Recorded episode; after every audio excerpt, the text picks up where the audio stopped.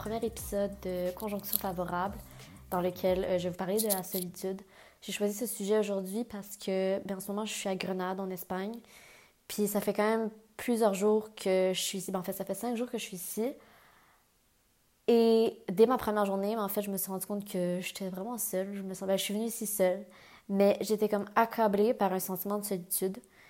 Puis c'est pas la première fois que je vis cette, émotion. Même quand j'étais à l'école il y a un mois ou genre à ma dernière session, je me sentais souvent seule malgré le fait que j'étais entourée par beaucoup de personnes. Fait que ça m'a amené à me questionner sur pourquoi est-ce que je me sens seule? C'est quoi euh, la solitude? Qu'est-ce qui est difficile dans le fait d'être seule? Puis je me suis aussi posé la question euh, qui est plus personnelle à, moi et à ma personnalité.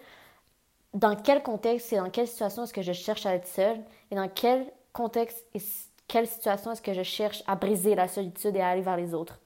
Euh, donc, c'est un peu ce sujet-là dont j'aimerais traiter aujourd'hui.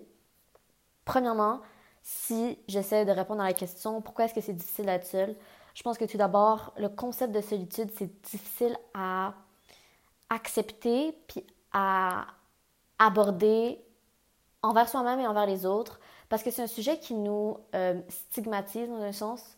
Parce qu'en parlant de solitude, puis en avouant qu'on se sent seul, c'est comme si on avouait une forme de défaillance euh, sociale que l'on avait euh, ben, nous-mêmes au sein de notre personnalité.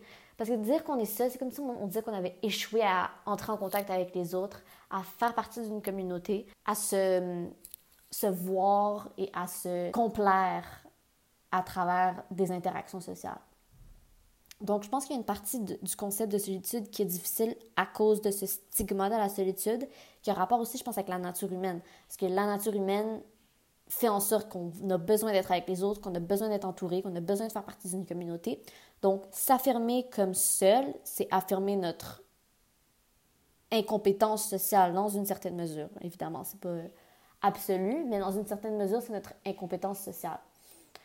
Euh, je pense aussi que c'est difficile d'être seul parce que quand on est seul, on est confronté à soi-même.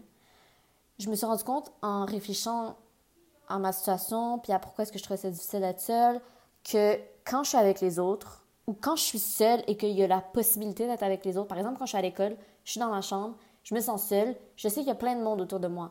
Et je me suis rendu compte que j'utilisais la présence des autres comme une distraction par rapport à ma solitude. Fait que je pense qu'il y a une des difficultés de la solitude qui vient au fait d'être confronté à soi-même, d'être confronté à ses pensées, euh, puis de devoir un peu les assumer. Tu te retrouves seul face à toi-même, tu te poses des questions, tu commences à réfléchir, tu as des insécurités, euh, tu dois te poser la question sur qu'est-ce que je fais, tu peux pas dépendre des autres sur tes activités. Donc, c'est difficile d'être seul dans cette mesure-là. Euh, par rapport à ce que de mentionner, au fait que quand on est seul, on a peut-être tendance, en tout cas moi, quand je suis seule, j'ai peut-être tendance à utiliser la présence des autres comme distraction. Je trouve que c'est une composante quand même importante de la solitude parce que quand j'y pense, ben ça veut dire que mes interactions sociales, en tout cas certaines de mes interactions sociales, sont pas nécessairement authentiques parce qu'elles sont uniquement dans le but de me détourner de moi-même. Donc c'est comme si utiliser la solitude, euh, c'est une façon de d'affirmer qu'on avait des genre en fait être confortable dans sa solitude ou être confortable seul. C'est aussi de dire que lorsqu'on a des, des, interactions sociales, elles sont authentiques. Elles ne sont pas dans le but de, de se distraire. OK, donc après cette petite introduction sur la solitude, euh, je vais expliquer un peu comment je vais séparer cet épisode. Dans le fond, il faut d'abord savoir que cet épisode est très personnel, dans le sens que je vais expliquer ma propre expérience, mon vécu de la solitude et un peu les conclusions que j'en ai tirées. Donc, c'est pas vraiment un épisode pour comme ben, je pense que je vais donner des conseils, peut-être, c'est des, conseils qui viennent de mon expérience personnelle et non de genre une recherche ou, tu des. En tout cas. Fait que les trois situations que moi j'ai vécues, puis à travers lesquelles j'ai ressenti la solitude, la première fois, c'était quand j'ai vécu seule à Montréal. Donc, j'ai habité seule euh, pendant un an dans le centre-ville de Montréal.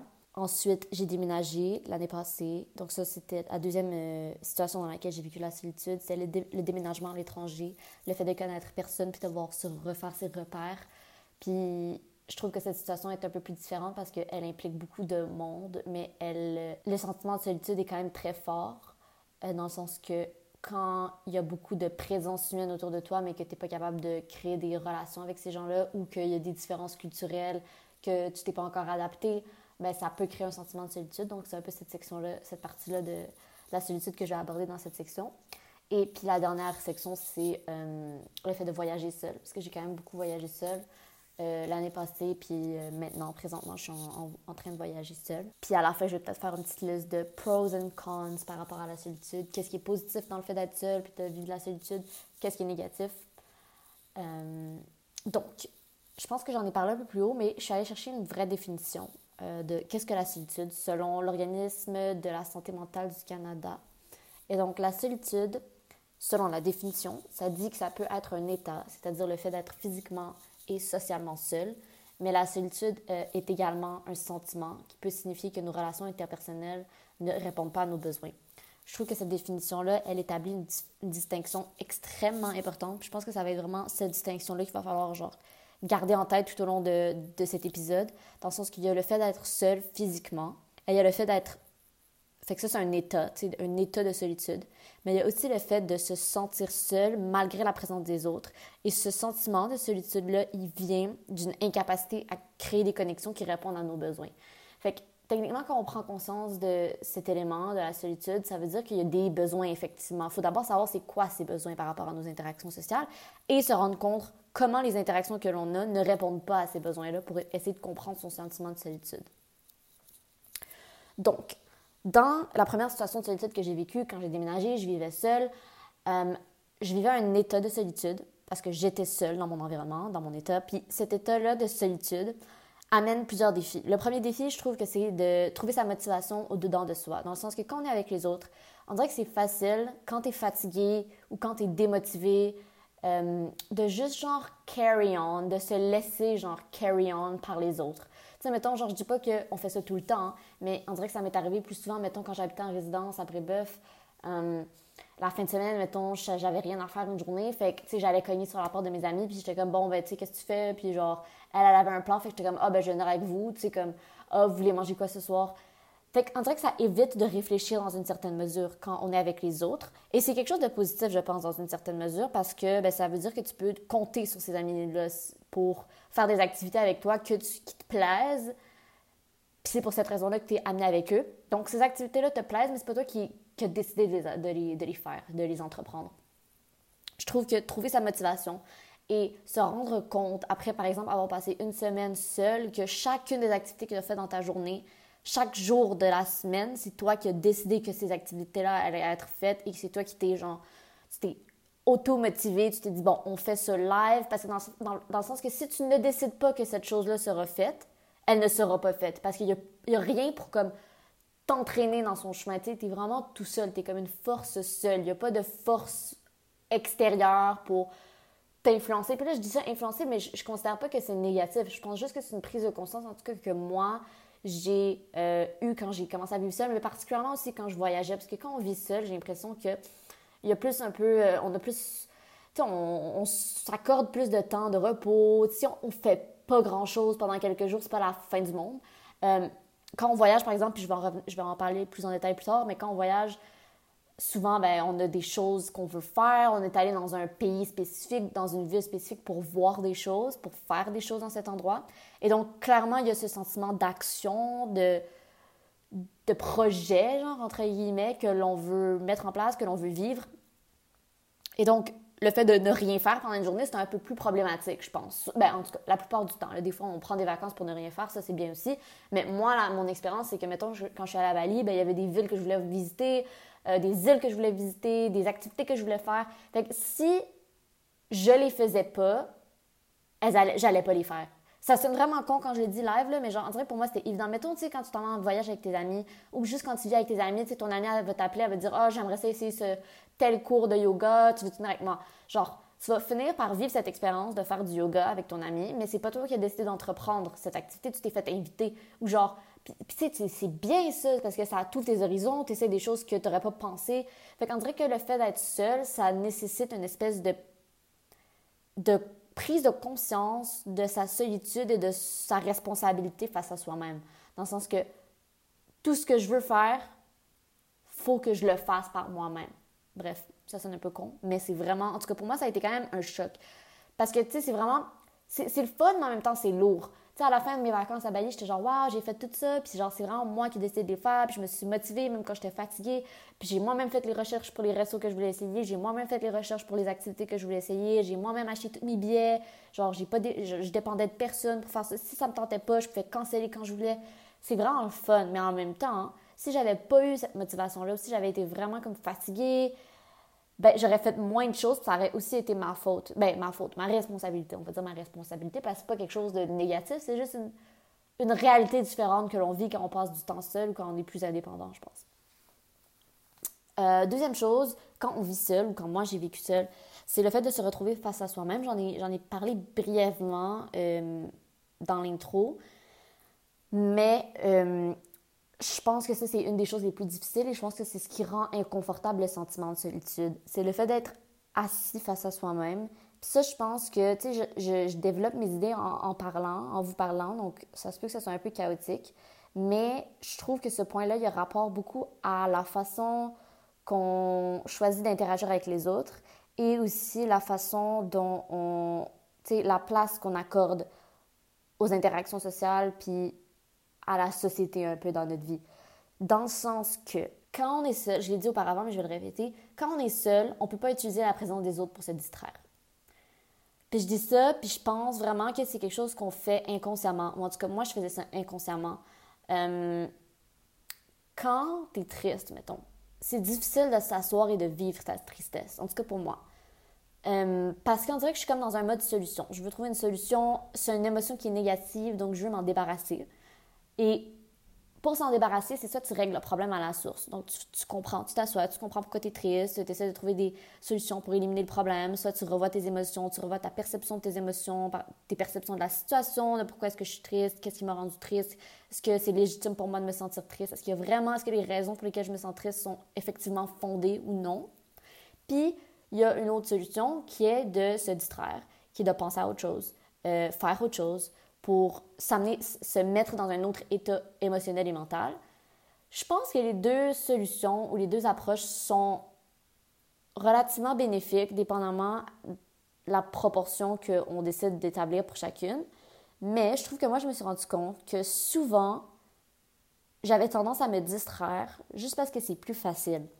C'est plus facile de se dire, OK, je pense à autre chose, je de la musique, je m'en vais courir, je fais du sport que de régler le problème. Puis c'est bien de se, distraire quand on n'a pas la solution à nos problèmes, parce que au moins ça nous fait changer d'état et ça nous permet d'avancer, ça nous empêche de ruminer, ce qui je trouve est positif. Sauf que quand ça devient une habitude et que ça devient de l'évitement, donc on évite de régler ses problèmes, puis on évite de se, de travailler pour soi dans le fond là, de comme faire les choses qui vont nous apporter du bonheur à long terme, je trouve qu'à à ce moment-là, c'est là que se distraire devient négatif.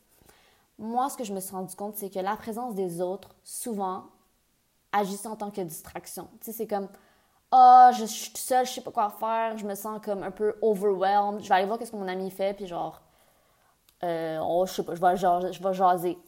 Je pense que je me suis rendu compte que c'était une distraction, je me suis rendu compte que c'était négatif quand je me suis rendu compte que ces interactions-là avec mes amis, qui étaient un peu quotidiennes, amener rien de positif à ma vie. Puis je dis pas que toutes les interactions qu'on a doivent avoir un but, doivent être pertinentes. C'est vraiment correct d'avoir des interactions qui sont moins, euh, moins euh, efficaces, moins productives. Là. Je veux pas euh, survaloriser la productivité non plus, mais c'est juste une espèce de prise de conscience que la solitude m'a fait réaliser que je faisais de l'évitement par rapport à certaines de mes émotions. Et le fait d'être seul exacerbe un peu euh, ces émotions négatives et exacerbe aussi le fait que je dois trouver des solutions par rapport à, à, ces, à, ces, à ces émotions et à ces problèmes-là parce que c'est pas sustainable de toujours aller se distraire avec que ce soit ses amis ou tu sais, ça peut être aussi YouTube. Tu sais, quand je dis être seul, des fois, c'est mettre une série parce que tu supportes pas de pas avoir des voix autour de toi, de pas avoir la présence humaine autour de toi. Fait que tu sais, c'est comme moi, souvent, genre, ça va être YouTube, là, genre, passer tellement de temps à regarder des vidéos, à regarder des vlogs. T'as vraiment juste l'impression de vivre ton quotidien avec quelqu'un d'autre. Ce qui, est, ce qui est bien, dans une certaine mesure. Moi, je parle de l'excès, puis moi, c'est dans l'excès que, que je me suis retrouvée. Puis c'est aussi une question de contrôle. Si tu le fais de façon intentionnelle, tu te dis, ah là, ça me tente vraiment d'écouter un vlog, c'est bien, c'est super là, j'adore les vlogs, je suis une grande fan de vlogs, mais quand tu le fais par habitude, quand ça devient un automatisme parce que tu es incapable d'être avec toi-même, de faire face à tes pensées, là, je trouve que c'est vraiment problématique. Puis c'est à ce moment-là que je trouve que je veux comme un peu cultiver ma, solitude pour être confortable dans cette solitude-là. Ce que je voulais dire aussi par rapport au fait de se retrouver face à soi-même, puis de la relation que ça avait avec, euh, du lien que ça a avec nos relations sociales, c'est que quand, ce que ça implique, OK, quand on dit j'utilise mes relations, OK, mettons je, quand je dis j'utilise mes relations sociales, non, attends, je recommence. Quand je dis j'utilise certaines de mes relations sociales pour me distraire de ma solitude et me distraire de mes émotions, ce que ça implique, c'est que ces relations-là ne sont pas authentiques dans une certaine mesure. Elles ne sont pas dans ma vie pour elles-mêmes. Elles sont dans ma vie pour me distraire, pour atteindre un but personnel, un peu égoïste, qui est de me distraire. Donc, moi, ce que j'en tire comme conclusion, c'est que si j'apprends à être confortable avec ma solitude, si j'apprends à être bien seule, ça veut dire nécessairement que toutes les interactions, en tout cas la grande majorité des interactions sociales que j'ai avec les gens, deviennent pertinentes et, relativement authentiques dans une certaine mesure. je ne dis pas que c'est le seul problème à régler par rapport à l'authenticité des relations sociales, mais je pense qu'à partir du moment où je me dis je suis bien seule, je suis capable de confronter mes propres émotions, je suis capable de me confronter, je suis capable de faire face à moi-même. Ça veut dire que tout ce que tous les, les moments que je passe avec les autres sont pas pour moi, mais sont pour les autres. Évidemment, elles sont pour moi aussi parce que ça m'amène du bonheur, mais elles sont pas pour atteindre un objectif spécifique égoïste et personnel qui est de me distraire pour ne pas réfléchir à mes émotions et à mes problèmes, mais vraiment parce que j'apprécie la relation, j'apprécie la personne en tant que telle. Donc pour moi, ça, ça fait en sorte que ce concept de solitude devient d'autant plus important parce que ça augmente l'authenticité de mes relations euh, sociales. Euh, maintenant, par rapport au fait de vivre seul, je voulais aussi traiter du sujet des réseaux sociaux. Moi, je me souviens que euh, dans mon année à Montréal, quand j'habitais seule, il y a eu un moment donné, après quelques mois, où j'ai arrêté, je me suis mis plein de limites de temps sur mon téléphone par rapport surtout à Instagram puis à Snapchat, parce que je trouvais ça hyper néfaste de me réveiller le matin puis de tomber sur les stories de tout le monde qui étaient genre sortis la veille, qui avaient genre, je sais pas, passé une soirée avec leurs amis. Puis moi, je me réveillais puis je travaillais, là. Fait que je sortais pas tous les jours, je sortais de temps en temps, mais tous les jours. Tu sais, le monde qui était à l'Uni, parce que je prenais une année sabbatique. Fait les gens qui étaient à l'Uni puis qui lunchaient avec leurs amis, nanana, genre, je voyais toutes les interactions sociales des autres personnes, un peu genre condensées le matin en me réveillant. Genre, tu sais, je me levais, j'allais, sur, j'allais aux toilettes, puis pendant que j'étais aux toilettes, ben, je scrollais sur mon sel. Puis, comme je disais, genre, je voyais une espèce de condensé de la vie sociale de tout le monde. Puis ça me faisait tellement du mal, dans le sens que j'arrêtais pas de me comparer. Je disais, OK, mais tout le monde, genre, a des amis, puis moi, j'ai passé la soirée toute seule à faire des spaghettis, puis genre, à jouer avec mon chat, puis je me suis couchée à 9 h, puis c'est tout. Puis je trouvais que c'était vraiment plate, puis j'arrêtais pas de me comparer. Fait que je pense que le sentiment de solitude, il est euh, amplifié par les réseaux sociaux quand on a un peu cette vision on dit souvent là, que les réseaux sociaux, c'est fake, blablabla. Bla, bla, c'est vraiment genre un highlight de la vie des gens. Bon, on va peut-être discuter de ce sujet-là dans un autre épisode. Mais mettons, par rapport au thème de la solitude, je pense juste que ça te confronte. Genre, c'est rare que les gens ils vont filmer leur moment où est-ce qu'ils se sentent seuls puis sont en train de pleurer dans leur lit. Puis en, même temps, un peu tant mieux parce qu'il y a personne qui a envie de, de, vivre les émotions négatives des autres comme ça sur Internet. Puis il y a personne, je pense, ou en tout cas, c'est rare les gens qui ont envie de partager ça ouvertement et publiquement. Mais par contre, de partager ses moments avec ses amis, ses moments heureux, ça, c'est quelque chose qu'on fait souvent. Fait que de vivre le condensé de la vie sociale des gens, la vie positive, le, c'est tout ce qui est heureux dans la vie des gens, de façon condensée, le matin, bam, en se réveillant, c'est direct dans ta face. Je trouvais ça tellement, en tout cas pour moi, c'était tellement négatif que j'ai commencé à mettre des euh, limites de temps. Puis vers la fin de mon année, j'étais rendue tellement bonne que j'allais pas sur mon ciel avant 10 h le matin. Je me levais genre vers 6 h. Puis je faisais ma petite routine du matin. Puis j'allais pas sur mon sel jusqu'à ce que j'aie fini ma première heure de travail. Je commençais à 9 h. Fait que jusqu'à 10 h, j'allais pas sur mon sel. Fait au moment où est-ce que j'allais sur Instagram, j'avais déjà entamé ma journée, je me trouvais déjà productive. Tu j'étais allée faire mon sport, j'avais eu des meetings, j'avais commencé à travailler, j'avais mangé mon petit déjeuner. Fait que quand j'étais confrontée à la vie des autres, puis à leur genre compétences sociales que je considérais que j'avais pas, j'avais déjà un petit peu genre une forme de confiance en moi de la journée qui avait été bâtie parce que je savais que j'avais fait des choses. Je me trouvais, tu sais, comme productive, j'étais satisfaite de ma journée. Puis je trouve que la, la, différence, c'est que quand, en me levant, j'allais directement sur mon téléphone, ce que ça faisait en sorte, c'est que, tu sais, je je viens juste de me lever, j'avais même pas lavé mon visage, j'étais toute dégueu de ma nuit. J'avais comme, tu sais, c'est vraiment là un cas de comparer ton worst self avec, genre, le best self des autres.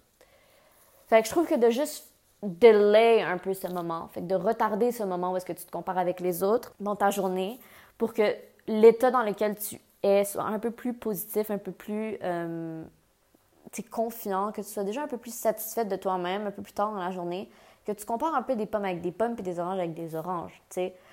Euh, moi, ça m'a beaucoup aidé en tout cas. Puis ça m'a fait penser à, au thème de la solitude quand j'écrivais mon petit script parce que je trouve que les réseaux sociaux, je trouve que c'est hyper positif, mais un des points négatifs, c'est que tu peux te comparer de façon genre injustifiée et disproportionnée à la vie des autres.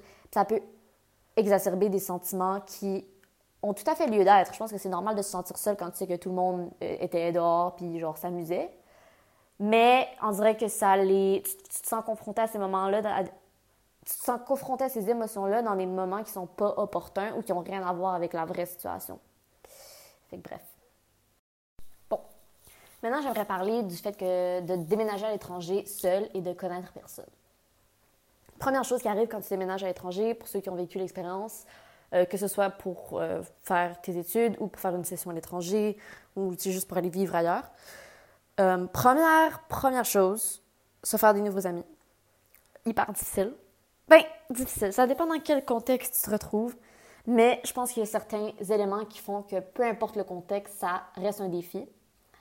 Euh, d'abord, le culture shock un peu, puis ou genre l'espèce de décalage culturel que tu peux vivre, peu importe d'où tu viens. Honnêtement, moi, j'ai fait l'erreur. Moi, j'ai déménagé en Angleterre, je viens du Canada, je viens de Montréal. J'ai fait. Puis j'ai grandi près d'Ottawa, donc j'ai toujours été comme confrontée à la langue anglaise, euh, à l'anglais, puis au français.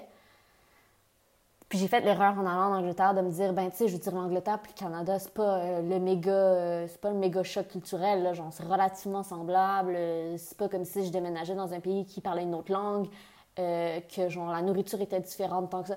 Genre c'est sûr que les pratiques sont différentes, les coutumes sont différentes, mais c'est pas genre, tu sais, je vais pas manger de la nourriture que j'ai jamais vue, je vais pas parler une langue que j'ai jamais entendue, je sais comment fonctionne la majorité. Tu sais, le Canada, l'Angleterre, c'est quand même des pays assez similaires. J'ai fait c'est ce que je me disais en y allant. J'ai fait l'erreur parce que même si c'est des pays qui sont très différents, je me suis rendu compte que la façon dont les gens se comportent, leur comportement, leur behavior, comme on dirait en anglais, c'est vraiment, vraiment, vraiment différent. Puis c'est différent euh, de façon hyper subtile. Parce que, tu sais, les gens, genre, c'est des gens, genre, il y a des trucs qui sont universels, les gens se comportent de façon universelle. Mais je pense que les différences, par exemple, de tout ce qui est, tu sais, les choses qu'on fait par politesse euh, versus les choses qu'on fait pas parce que, genre, c'est pas nécessaire de faire ça. Tu sais, la façon qu'on s'habille, euh, la façon qu'on interagit avec les autres. Euh, ça, c'est des choses qui sont différentes, je pense, entre le Canada et le Québec, peut-être encore plus particulièrement entre le, pardon, j'ai dit entre le Canada et l'Angleterre, plus particulièrement entre le Québec et l'Angleterre. Puis je pense que c'est un élément qu'il faut prendre en considération quand on déménage à l'étranger, euh, parce que ça va avoir une influence sur notre capacité à entrer en contact avec les autres puis à bâtir des relations qui sont euh, fulfilling, qui sont valorisantes. Puis là, je pense que c'est vraiment dans cette section-là qu'on va, on va parler de la deuxième partie de la définition, donc le sentiment de solitude. Donc, malgré le fait, moi, j'ai déménagé, j'ai été directement en résidence, dans mon collège, dans mon uni. Puis, je suis allée à Oxford, donc c'est une ville étudiante, donc j'étais hyper entourée d'étudiants. La dernière chose que j'ai vécue, c'est un, état de solitude. Je n'ai vécu aucun état de solitude à Oxford. Ça, c'est une affaire.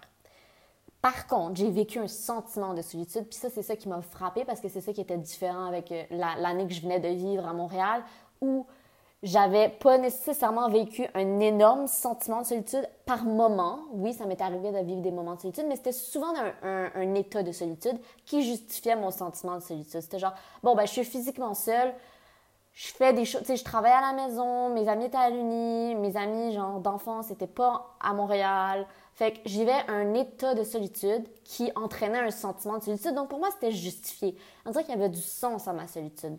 Je pars, en Angleterre, je suis dans ma ville étudiante, je suis dans mon collège, je suis dans ma, résidence. Je suis pas seule. Genre, quand je vous dis je suis pas seule, là, genre, j'ai jamais été autant entourée de toute ma vie. J'étais tout le temps avec du monde. Sauf que, sauf que je continuais de me sentir seule. Je continuais d'avoir un sentiment de solitude. Puis c'est ça qui m'a un peu déstabilisée.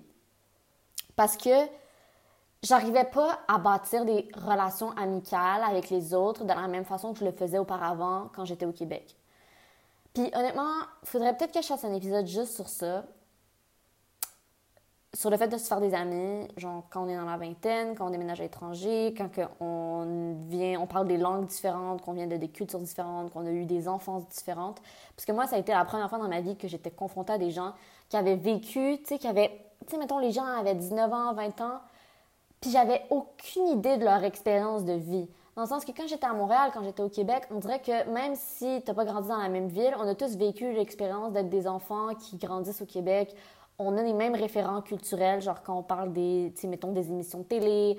Euh, bon, pour les, Québécois qui écoutent ça, genre quand on parlait d'OD, euh, quand on parlait de genre, je sais pas, tu la musique, euh, genre, tu sais, juste le système scolaire, mettons, quand je parlais de ah ben moi j'étais allée au secondaire là, après j'ai fait mes choix de cours, euh, j'ai pris sciences nat, c'est des choses qui me parlent, c'est des choses qui parlent aux gens autour de moi. On dirait qu'on parle la même langue. Là, j'arrive dans un pays où les gens que je rencontre, j'ai aucune on n'a pas vécu la même expérience en grandissant. Genre, encore une fois, j'ai l'impression de dire des trucs qui sont évidents, mais pour moi, ça a été vraiment genre un choc en me rendant, rendant compte que j'avais pas de points, j'avais des points en commun avec ces gens, mais j'avais pas de référent culturel avec ces gens. Par exemple, il me parlait d'une émission, tu sais, mettons, genre, le monde commençait à parler d'une émission, tu sais, mettons, comme Toc Toc Toc. Genre, ok, c'est vraiment, quand j'ai l'impression que je dis de la merde. Mais bon. Mais, mais tu sais, mettons, genre, au Québec, on parle de Toc Toc Toc, je sais c'est quoi Toc Toc Toc, j'écoutais ça quand j'étais petite, tout le monde sait c'est quoi au Québec, Toc Toc Toc, ou genre, euh, Sam Chica, toutes des affaires de même. Là, mettons, je suis dans un groupe en Angleterre, quelqu'un mentionne de quoi, tout le monde rit, tout le monde parle, tout le monde fait des références, par exemple. Tout le monde n'arrêtait pas de parler de Peep Show. Moi, je savais pas c'était quoi Peep Show. Fait que c'est juste des petits exemples de choses que j'avais pas pris en considération, puis je pense qu'ils ont vraiment euh, rendu mon expérience plus difficile de me faire des amis. Là, tu sais, je, je suis pas en train de me plaindre, genre, j'ai fini par m'en faire des amis, puis genre, je m'en suis fait dès le début. C'est juste que ça a été une expérience vraiment différente de ce que je m'attendais, puis plus challengeante que je le pensais, puis qui a généré par moments un sentiment de solitude je pense que c'est vraiment cet élément-là que je veux pointer dans euh, cet épisode sur la solitude. C'est vraiment le fait que j'étais entourée. C'est que j'arrivais pas, en tout cas au début, parce qu'après ça, je me suis améliorée, mais j'arrivais pas à connecter avec les autres. tu sais, je veux dire, c'est des exemples cons, mais tu sais, il faut juste le voir un peu plus loin, mettons, quand on parlait de. Euh, tu sais, des événements culturels marquants ou des fêtes nationales que moi, je n'étais pas vraiment au courant. C'est aussi un peu ma responsabilité. C'est à moi de m'informer de l'endroit dans lequel je vais je vais vivre, puis de le comprendre. Mais évidemment, je ne peux pas tout savoir avant d'arriver. J'apprends en le vivant. Donc, c'est vraiment une expérience, je pense, qui est normale. Mais pour moi, ça a été vraiment euh, une nouvelle expérience de solitude. Tu sais, c'était genre, ben, je me retrouve le soir, ça m'a épuisé, ma journée m'a épuisé parce que tu sais, j'étais tout le temps hyper, bon, je vais dire en anglais, hyper aware, genre hyper conscience, consciente, pardon, de ma présence, puis de j'essayais tout le temps d'absorber le plus d'informations possible. Il y avait vraiment beaucoup plus de facteurs de nouveauté que pour les autres, je pense. Ou les, les gens qui étaient déjà, qui venaient d'Angleterre, qui n'avaient pas vécu un peu cette différence culturelle. Aussi, juste le fait d'interagir avec les autres euh, dans, dans, sa seconde langue, pardon. Au début, c'était tellement difficile, genre, puis c'est encore un peu. Des fois, il y a tellement de choses que j'ai envie de dire que je dis pas parce que, ben, ça sonne différent en anglais ou c'est pas naturel pour moi. Puis, tu sais, ça m'a pris du temps. Là, je pense que j'ai quand même une personnalité quand je parle anglais, mais au début, vu que j'avais aucune personnalité, là, genre, mes interactions étaient purement euh, dans le but de communiquer des informations. Il y avait aucune, tu sais, j'étais pas capable de faire des blagues, j'étais pas capable de. Tu sais, je comprenais les blagues des autres, mais j'étais pas capable d'interagir, j'étais pas capable de répondre. Fait que ça, ça, on dirait que ça m'handicapait socialement. Puis ça, ça a généré un sentiment de solitude aussi parce que ça, encore une fois, euh, rendait plus difficile ma connexion avec les autres. Euh, ça, je pense que je vais vraiment faire un épisode complet sur le fait de se faire des amis dans la vingtaine, mais, ou tu sais, quand tu es rendu un adulte un peu, mais je vais en parler brièvement ici. Tu sais, c'est vraiment différent, je pense, quand tu arrives à l'université, euh, parce qu'il y a des gens qui viennent de partout, vous avez vécu des expériences différentes, vous avez tous des objectifs aussi. On dirait que le, genre, le contexte dans lequel vous vous connaissez n'est plus le, le, contexte primaire de votre vie. Tu sais, quand on était jeune, quand on était au primaire, même au secondaire, toute notre vie, c'était quasiment genre les journées qu'on passait à l'école. Puis on voyait nos amis tout le temps, on passait quasiment plus de temps avec eux qu'avec nos parents puis avec notre famille. Donc on dirait que c'était plus facile de créer des connexions parce qu'on passait tellement de temps ensemble. Quand tu rentres dans la vingtaine, quand tu es plus adulte, ben j'en dirais que voir les gens, c'est tellement difficile, c'est tellement circonstanciel. c'est comme, bon, ben on n'a pas les mêmes cours, on n'a pas le même programme, même si on a les mêmes cours, genre, euh, on a des horaires différents, donc on se verra pas tant que ça. Je trouve qu'une université, ou en tout cas mon expérience de l'université, est quand même une expérience solitaire. Toutes les interactions sociales que j'ai, on dirait que ce sont des interactions qui doivent être planifiées, qui doivent être organisées. Euh, fait que ça, je pense que c'est une réalité aussi à prendre en considération. Puis par rapport à l'expérience que je vivais quand j'étais au primaire ou au secondaire, euh, peut-être même au cégep, surtout moi, parce que j'ai vécu une expérience vraiment particulière, euh, j'étais en SLA. Donc, tu sais, j'ai, pour ceux qui ne savent pas, c'est sciences, lettres et arts. C'est un programme au Québec c'est le meilleur programme au monde. Honnêtement, j'ai vécu la plus belle expérience de toute ma vie là-bas. Mais euh, je trouve que c'est une expérience particulière parce que c'est un petit programme, puis tout le monde est vraiment proche à l'intérieur du programme. Mais, tu sais, mettons, à l'Uni, c'est vraiment différent. Puis je pense qu'on est confronté au fait qu'on est tous à l'Uni, puis on, est, on est tous, genre, intéressés par notre programme, puis intéressés par notre performance à l'Uni. Mais on dirait que c'est plus l'objectif premier de notre, de notre vie. Genre, c'est pas la seule chose qu'on fait dans notre vie. On fait plein d'affaires, que ce soit des activités parascolaires, que ce soit un travail en parallèle, que ce soit juste notre groupe d'amis à la maison versus notre groupe d'amis à l'uni, versus genre euh, nos passe-temps, le sport, les gens avec qui on habite. On dirait que les sphères sociales et même les sphères temporelles, donc les moments, genre les endroits et les situations dans lesquelles on passe le plus de temps, sont tellement plus variés que quand on était plus jeune quand on dirait que les interactions sociales aussi sont multipliées ou sont divisées un peu dans une certaine mesure. Je ne sais pas c'est quel le bon terme, multipliées ou divisées, mais en tout cas, elles sont plus fragmentées. Donc, ce serait divisé. Donc, elles sont plus fragmentées. Donc, on dirait que c'est difficile de bâtir des relations, genre, solides. Moi, on dirait que je crave récemment d'avoir, genre, une meilleure amie. Genre, tu sais, comme quelqu'un qui était tout le temps avec, genre, 24 heures sur 24. Puis, on dirait que quand j'étais plus jeune, j'avais tout le temps, comme, un, genre, une meilleure amie, que j'étais tout le temps avec, avec elle. Puis, genre, on passait tout le temps du temps ensemble. Puis maintenant, on dirait que c'est quelque chose qui me manque parce que c'est tellement une, une, forme de relation interpersonnelle qui est intense et euh, valorisante, fulfilling. Mais j'ai l'impression que c'est tellement impossible. Genre, ça m'étonnerait que j'en ai parce que la façon que je vis ma vie, puis la façon dont les gens autour de moi vivent leur vie est tellement pas propice à ce genre de relation parce que, comme je l'ai dit, c'est fragmenté. On dirait que notre énergie est divisée partout. Notre temps est divisé partout. On a tellement de projets. En tout cas, bref. Fait que ça, c'est plus sur le fait de se faire des amis dans la vingtaine. Puis je pense que tous ces petits éléments que je viens d'aborder contribuent au sentiment de solitude. Euh, puis à l'impossibilité de vivre des connexions avec les autres.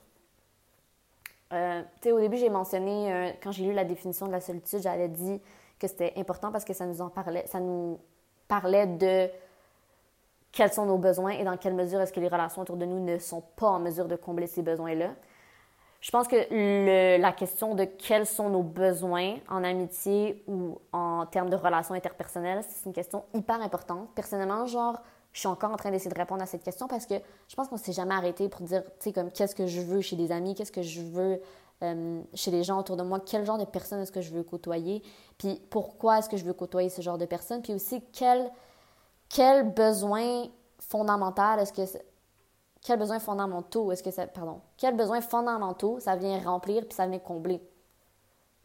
Que ce soit genre le sentiment de validation, le sentiment de. Ben, ou genre le besoin. Pardon. Le besoin de validation, le besoin de s'amuser, le besoin de se faire comprendre, de se faire écouter, le besoin de partager, le besoin de donner, le besoin de compagnie, le besoin. Tu sais, il y a plein de genres de besoins qui sont comblés ou pas par nos interactions sociale.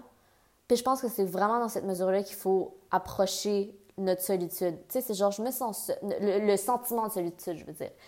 Je, je vis un sentiment de solitude. Ça veut dire qu'il y a des gens autour de moi, mais je me sens seule.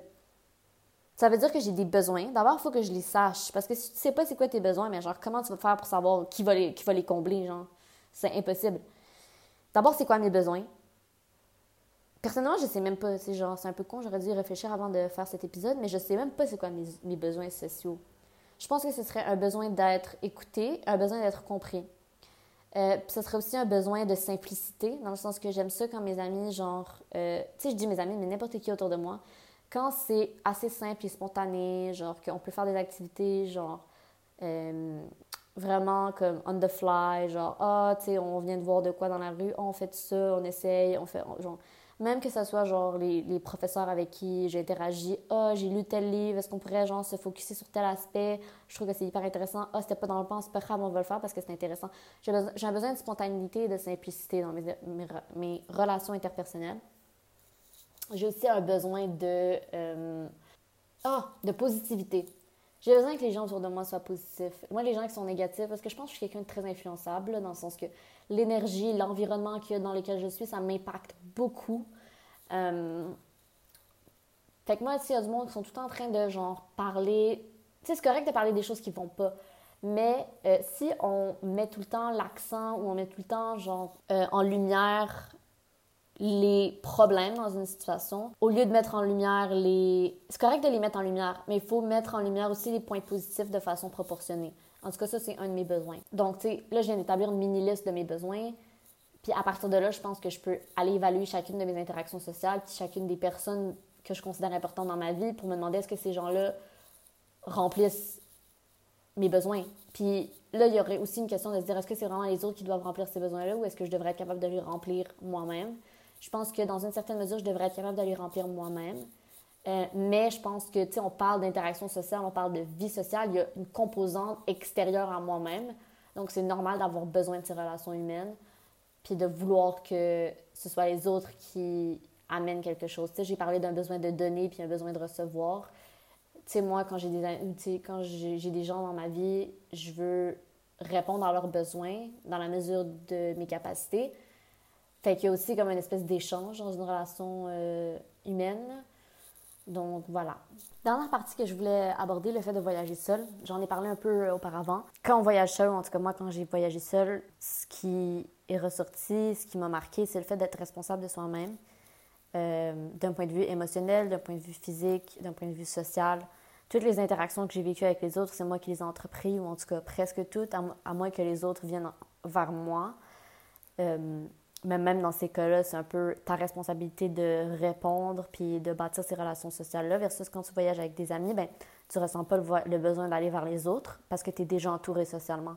Moi, je trouve que ça, c'est un aspect vraiment positif du fait de voyager seul parce que tu es forcé, genre un peu en dehors de ta zone de confort d'un point de vue social, parce que pour aller remplir ces besoins-là qui sont qui sont là, tu sais, genre, les gens sont autour de toi, il y a un potentiel social, il faut juste que tu sortes de ta zone de confort, que tu ailles parler à ces gens-là, que tu ailles entreprendre des relations pour euh, vivre un peu euh, ces interactions-là. Bref, moi j'ai tellement appris sur moi-même, euh, c'est encore un peu le concept d'être confronté à ses propres émotions, à ses propres sentiments quand on voyage seul, il y a aussi le fait d'être dans un environnement qui est complètement différent, donc il y a encore plus de facteurs d'instabilité qui sont autour de toi, qui te forcent à encore sortir de ta zone de confort, d'apprendre à te connaître, qu'est-ce que tu aimes, qu'est-ce que tu n'aimes pas? Je pense que ça, c'est l'élément le plus important de la solitude que j'ai vécue dans les dernières années, le fait d'apprendre à se connaître. Quand tu es toute seule, tu le sais, ou en tout cas, pas tu le sais, mais tu es porté à savoir qu'est-ce qui te fait plaisir, qu'est-ce qui te fait pas plaisir, qu'est-ce que tu apprécies faire, qu'est-ce que tu n'apprécies pas faire, parce que comme je l'ai dit, tout ce que tu fais, c'est toi qui l'as décidé. Si, mettons, tu fais une activité parce que tes amis t'ont demandé de venir avec eux, tu te dis, oh, j'aime pas ça, on dirait que ça, la réflexion ne va pas plus loin que ça parce que de toute façon, c'était pas ton idée de faire ça. Puis t'es comme, oh bon, ben j'ai pas aimé ça, mais au moins j'étais avec mes amis, puis je l'ai fait pour être avec mes amis parce que ça leur faisait plaisir que je sois là. Fait que c'est le fun, c'est pas grave si j'ai pas adoré ça à 100%, j'ai aimé ça passer du temps avec mes amis. Sauf que quand t'es seul, si t'aimes pas faire quelque chose, il y a aucune autre élément qui te force à faire cette chose-là que le fait que tu as décidé de le faire. Fait quand tu mets le, doigt sur le fait que tu n'aimes pas ça, ben, t'arrêtes de le faire. Puis on dirait que pour moi, ça, c'est comme un peu magique. Tu es comme, ben, si j'aime pas, ben, j'arrête. C'est tout. Genre, c'est vraiment tout. Il n'y a pas d'autres facteurs du fait que, genre, mettons, j'ai essayé une activité, j'ai essayé de. Bon, mais j'ai full aimé ça. Mettons, j'ai essayé de surfer, j'ai vraiment aimé ça, je le fais encore. Ben, je, reprends un autre cours. Je suis pas genre, oh, mon amie, elle a pas aimé ça, puis elle veut qu'on aille essayer, euh, genre, euh, le jet ski c'est comme, ah, ben ok, là, on va aller faire le jet ski parce que là, on vient de faire le, le, surf. Tu sais, genre, on dirait qu'il y a beaucoup de compromis qu'on fait qu'on a avec les autres et c'est quelque chose de bien, évidemment, quand on a des interactions sociales ou quand on a des relations sociales, c'est important de faire des compromis. Sauf que quand tu es seul, un des aspects positifs, je trouve, c'est que tu es vraiment à 100% toi-même. Tu fais absolument tout ce que toi tu veux. Et tu ne fais pas ce que tu ne veux pas faire non plus. Puis pour moi, on dirait que c'est magique. J'arrête pas de le répéter depuis tantôt, mais on dirait que c'est vraiment, genre, fondamentalement magique. Tu sais, c'est genre, bon, ben aujourd'hui, j'avais prévu d'aller visiter un temple, j'avais prévu d'aller voir un musée, puis d'aller sur la plage en fin de journée. Finalement, en me levant, j'ai lu 10 minutes, puis genre, c'est vraiment une bonne section de mon livre, puis ça me tente de continuer de lire. Finalement, j'ai passé la journée à lire. Ben, c'est bien correct, parce que c'est ça que je voulais faire. J'ai tout cancellé mes plans, mais ça dérange personne d'autre que moi. Puis même moi, ça me dérange pas parce que j'ai fait quelque chose que je voulais encore plus faire. On dirait que ça, c'est un des, éléments fondamentaux de la solitude, du fait de voyager seul aussi, parce que tu as des choses de prévues, puis tu peux toujours changer ton horaire à, ta convenance. Puis je pense qu'à travers cette prise de conscience, du fait que tu es complètement libre de faire ce que tu veux selon tes préférences, ça t'amène à développer un sentiment de bonheur, puis de bonheur et de plénitude, on dirait, sans avoir nécessairement besoin de la présence des autres. Puis ça, je trouve que c'est vraiment quelque chose qui t'amène à bâtir ta confiance en toi. Ça veut dire que je trouve que moi, après avoir passé du temps seul à voyager, euh, à vivre toute seule, euh, quand maintenant je me retrouve dans des situations sociales qui m'amènent pas de plaisir, genre, qui m'amènent pas de genre, qui m'amènent rien de positif, qui me rendent anxieuse, que j'aime pas, on dirait que je sais toujours fondamentalement au fond de moi-même que si je suis pas bien ici, je sais que je peux être bien seule. Fait qu'on dirait que le fait que j'ai cette certitude au fond de moi, ça me pousse à vivre des émotions puis des relations interpersonnelles qui sont uniquement presque positives parce que quand elles ne le sont pas, je n'ai pas peur de quitter puis d'être par moi-même parce que je sais que par moi-même, je suis capable de vivre ce bonheur-là. Puis ça, je trouve que ça amène vraiment ta confiance en toi parce que t'as pas besoin des autres. Genre, t'as pas besoin des autres. Puis quand je dis t'as pas besoin des autres, ça veut pas dire que t'aimes pas les autres. Genre, c'est vraiment le fun d'avoir des, des, amis puis d'être avec les autres, mais ce n'est pas une raison pour sacrifier son bonheur. C'est juste ça, un peu la, conclusion du fait de voyager seul, je pense. Tu sais, au début, moi, j'étais hyper nerveuse. J'étais comme, mais je vais m'ennuyer. Je vais être seule pendant un mois à Bali, genre, c'est à l'autre bout du monde. je, je, connais personne. Genre, c'est une partie du monde où j'ai jamais été. Puis, tu sais, à partir après quelques jours, t'es comme, dame, genre, j'ai pas besoin de. Tu sais, comme, je suis bien, là, à lire toute la journée, euh, à marcher sur la plage, à écouter ma musique, euh, à parler avec des gens dans des auberges, à aller me coucher tôt si ça me tente, à me lever tôt si ça me tente.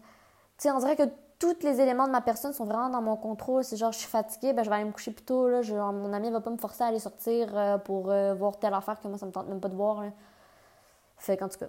Il y a aussi un aspect de sécurité qu'on me demande tout le temps, chaque fois que je dis que je voyage seule. C'est comme, oh, mais t'as pas peur, blablabla. Je pense que, ben, tu sais, j'ai pas plus peur que j'aurais peur chez moi, genre. Dans le sens que quand je suis chez moi, mettons, quand je suis à Montréal ou quand je suis en Angleterre, bon, je veux dire à, Oxford parce que je suis jamais, été à Londres.